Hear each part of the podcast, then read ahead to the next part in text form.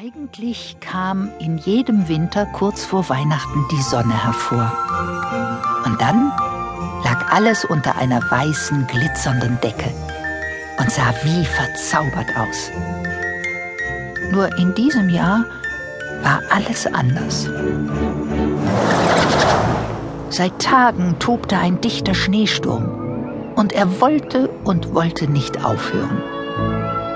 Es wollte und wollte nicht aufhören zu schneien. Pettersson stand am Küchentisch und bastelte etwas. Er hobelte und schliff. Was er da vor sich hatte, war lang und platt, ungefähr wie ein kleiner Ski. Als Findus, der am Fenster stand, sich umdrehte, versteckte Pettersson schnell alles hinter seinem Rücken und machte ein unschuldiges Gesicht. Du, Pettersson, was wünschst du dir eigentlich zu Weihnachten? Nee, einen längeren Arm, damit ich mir besser den Rücken kratzen kann. Und du, Findus? Erstmal wünsche ich mir, dass es endlich aufhört zu schneien und wir endlich unseren Weihnachtsbaum holen können. Oh. Peterson, ich glaube, es hört auf zu schneien. Ah, nein, Findus. Es sieht überhaupt nicht so aus, als würde es aufhören. Doch, doch, es hört gerade auf. Wir können raus und den Weihnachtsbaum aus dem Wald holen und einkaufen und alles besorgen. Findus rollte eine lange Einkaufsliste aus. Neugierig liefen zwei Hühner herbei.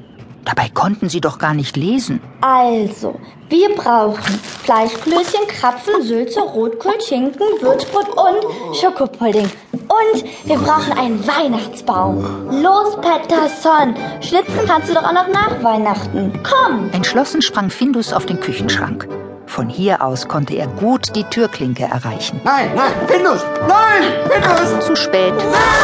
Die Tür flog auf und der Sturm wirbelte Unmengen von Schnee in die Küche. In null Komma nichts war alles weiß. Pettersson musste sich mächtig anstrengen und gegen den Wind stemmen, damit er die Tür erreichte. Die ganze Küche war eingeschneit. Findus streckte seinen Kopf aus einem hohen Schneehaufen. Und die Hühner schüttelten sich. Naja, eigentlich war es ja sowieso etwas warm hier drin. Nicht, Findus? Ja, Pettersson. Und außerdem wollte ich ja schon immer mal in der Küche eine Schneeballschlacht machen. Nein, Findus. Doch da traf Pettersson schon der erste Schneeball. Boah, das ließ sich der Alte nicht gefallen. Sollte Findus doch sehen, was er davon hatte. Findus! Und schon war eine wilde Schneeballschlacht im Gang, mitten in der Küche. Oh! Die Bälle flogen nur so hin und her.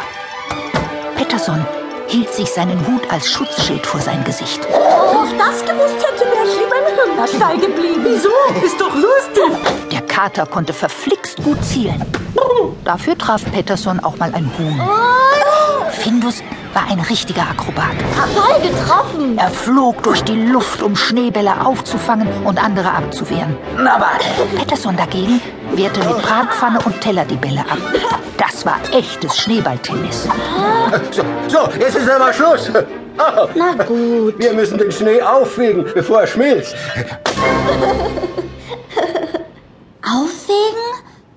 Ich habe eine bessere Idee. Wir bauen einen Schneemann. Gute Idee. Hurra! Ich liebe Schnee. Also bauten sie einen richtigen Schneemann in der Küche. Erst rollten sie drei Kugeln und setzten sie aufeinander. Die größte kam zuerst, die kleinste oben war der Kopf. Der kriegte zwei Augen, Nase und Mund. Ja! Und er bekam sogar einen Bart und eine Brille. Genau wie Pettersson. Boah, sieht sehr cool aus. Und dann Und dann, und dann wird aus dem Schnee ein Mann. Was für ein Tag. Pettersson und Findus waren ganz schön müde, als sie sich am Abend in ihre Betten legten. Du, Pettersson, kann Weihnachten eigentlich auch ausfallen?